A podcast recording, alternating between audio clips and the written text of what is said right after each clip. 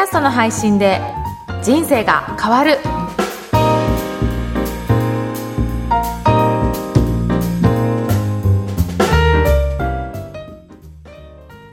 こんにちは、小ラボの岡田です。こんにちは上田です岡田さん今日もよろしくお願いしますよろしくお願いします。今日のテーマはどんな感じですか？はい。今日のテーマは、ダイレクトレスポンスマーケティングとはということで、はいこういったマーケティングのお話をちょっとしてみようかなと思いおます願い。しますはい。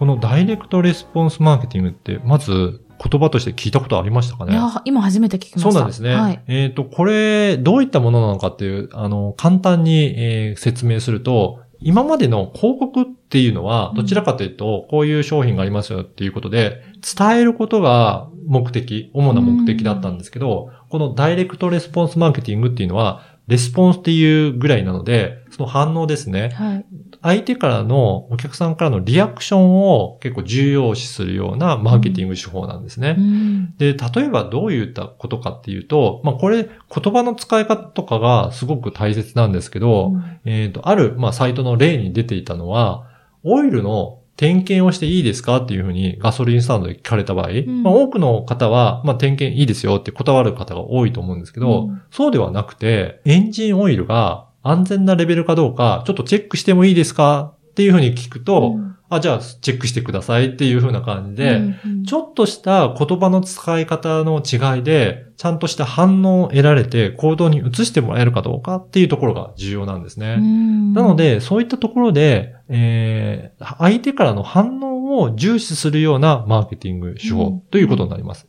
なので、主にはどういったことになるかっていうと、まずは、えー集客をするためにうんお客さんを集めるんですね。まあ、見込みとなるようなお客さんを集める。うんで、その次に、そのお客さんを信頼関係を作る。まあそこで教育をするっていう意味ですけど、やって、で、最後に販売してお客さんになってもらうっていうような段階的にステップを踏んでいくっていうことなんですが、うんまさにこのポッドキャストって、このダイレクトレスポンスマーケティングにすごく相性がいいなというふうに思ってます。うんどういうことかというと、はい。まずは知ってもらうために番組を聞いてもらいますよね。はい。あ、なんかこれ面白そうかなっていうところをきっかけに聞いてもらって、そこから毎週のように自分の話を聞いてもらえると、うん。お客さんとの信頼関係ができて、うん。で、特に、えーそこでこういったことをやってるっていうのを勉強し、お客さん自身に勉強してもらうことによって、うん。その方の専門性を理解していただく。うん。で、その理解して信頼していただいた上で、いろいろメルマガに登録いただくと、もうちょっと、えー詳細な情報をお渡ししますよ、だったり、うん。特別、この登録していただけ、いただいた方だけのプレゼントがありますよ、ってなると、うんなんか行動してもらいやすくなりますよね。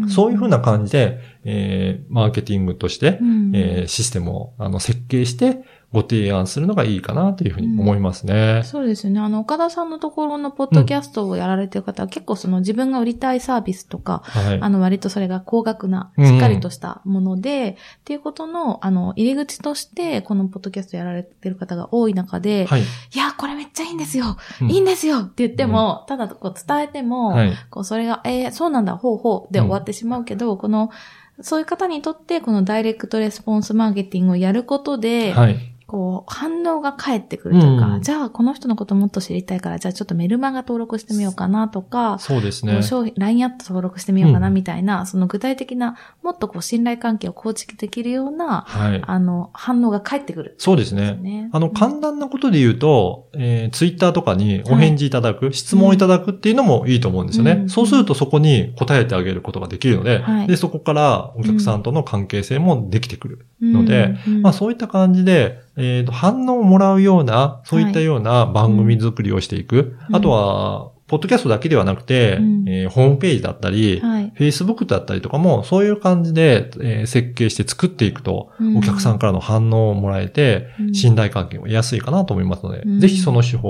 を、えーちょっと勉強していただければなというふうに思います。はい。うん。なんかね、商品がない方でも、なんかこれすっごい、これ伝えたいみたいなとか、あの、なんかこう、いろんな目的を持って皆さんやってると思うんですけど、はいとにかくリスナーの方とつながりたい場合は、うん。この集客、うん教育、販売うんっていうところのこの構築、はい。システム作りを大事にしよう。そうですね。うんあの、やっぱり何か発信して反応を得てう、んそのコミュニティも大きくなっていければ、うんその後、例えば今はこれを売りたいというものなかったとしても、うんあ、この人すごいなと思えば、その人が勧める商品だったら、い買ってみたいと思うことあると思うんですね。うんライフスタイルが好きだとか、はい考え方が共感できるとかっていうのがあると思うので、まあそういった感じでお客さんとコミュニケーション取れるような、そういった、えーメディアを作っていけるといいんじゃないかなと思いますね。まさにそれラジオの醍醐味ですね。のうんそうですね。うん。マイクの向こうの方とうんこちらで繋がって、うん。その輪が大きくなっていくっていうね。そうですね。はいはい。ということで、今日はダイレクトレスポンスマーケティングについてお伝えいたしました。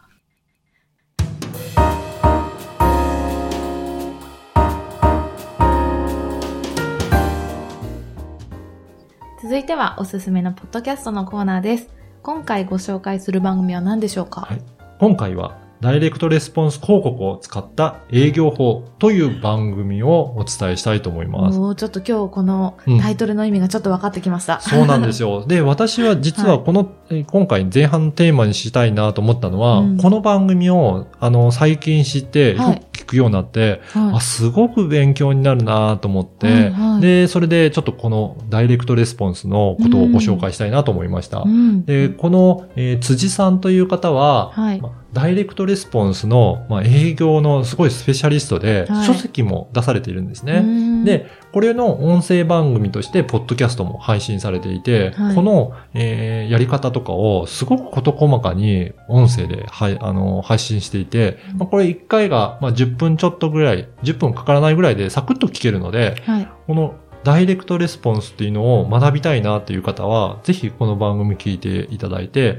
どういったことをすればいいのかっていうことが、まあ、結構ご自身の経験だったり、具体例をもとにお話しされているので分かりやすいかなと思います。うんそしてですね、なんと、えー無料でダウンロードできるようなテキストも、あの、用意されれているので、はいえー登録すると、そういった、えーテキストももらえたりしますので、うんうんうんぜひチェックしていただければなと思います。はい。これは地域密着で頑張ってる社長さんや営業マン向けに、うん。ダイレクトマーケティングを使った広告戦略を分かりやすく解説うんされて、結構そのターゲット明確ですね。そうですね、うんはい。だからやっぱり営業をやってる方とか、はいうんまあ、今まで足で稼ぐような方とかってうんうん苦労されてるんじゃないかなと思うんですけど、はいこういった手法も勉強されるとすごく参考になるかなと思います。ね、すごい気になる。通常の5倍の反応がある広告の作り方。そうなんですよね。なんか気になりますよね。ね、制約率90%のクロージングの秘密。はい。ね、タイトルの付け方もすごいお上手ですよね。よね数字が入ってるからすごく、なんかど、何がどうなる、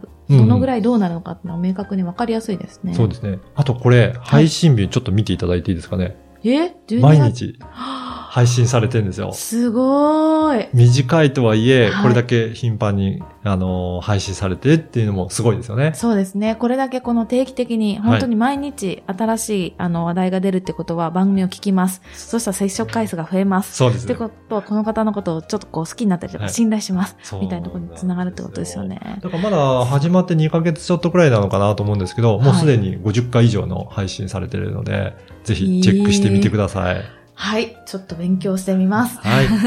はい。ということで今日はダイレクトレスポンス広告を使った営業法をご紹介いたしました。この番組のご感想、ご質問はツイッターでも受け付けています。ハッシュタグ、ポッドキャスト人生でツイートをお願いいたします。それでは岡田さんありがとうございました。ありがとうございました。